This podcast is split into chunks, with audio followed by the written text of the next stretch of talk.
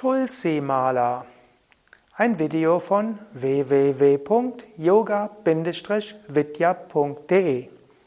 Hier habe ich zwei Tulsi Malas.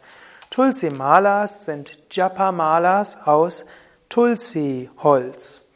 Mala heißt Kette, Mala heißt Girlande.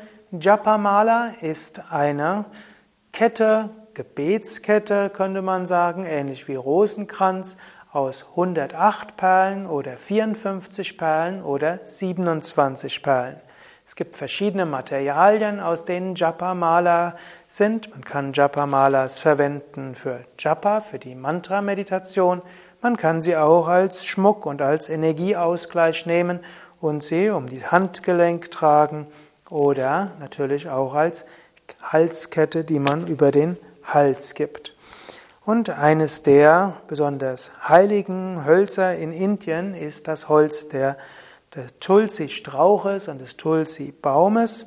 Es ist ein sehr leichtes Holz, auch ein sehr helles Holz.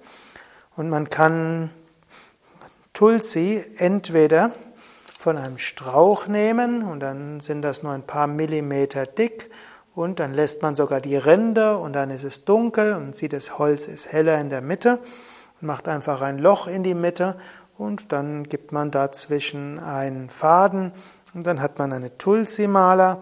Oder wenn das Holz schon etwas dicker ist, dann kann man auch die Rinde ganz abschmirgeln, feilen und daraus dann Perlen machen, die man in der Mitte durchbohrt und dann in der Mitte eine, einen Faden gibt. Besonders schön natürlich, ist natürlich, wenn dort auch Knoten sind, dann liegt es besonders leicht in der Hand.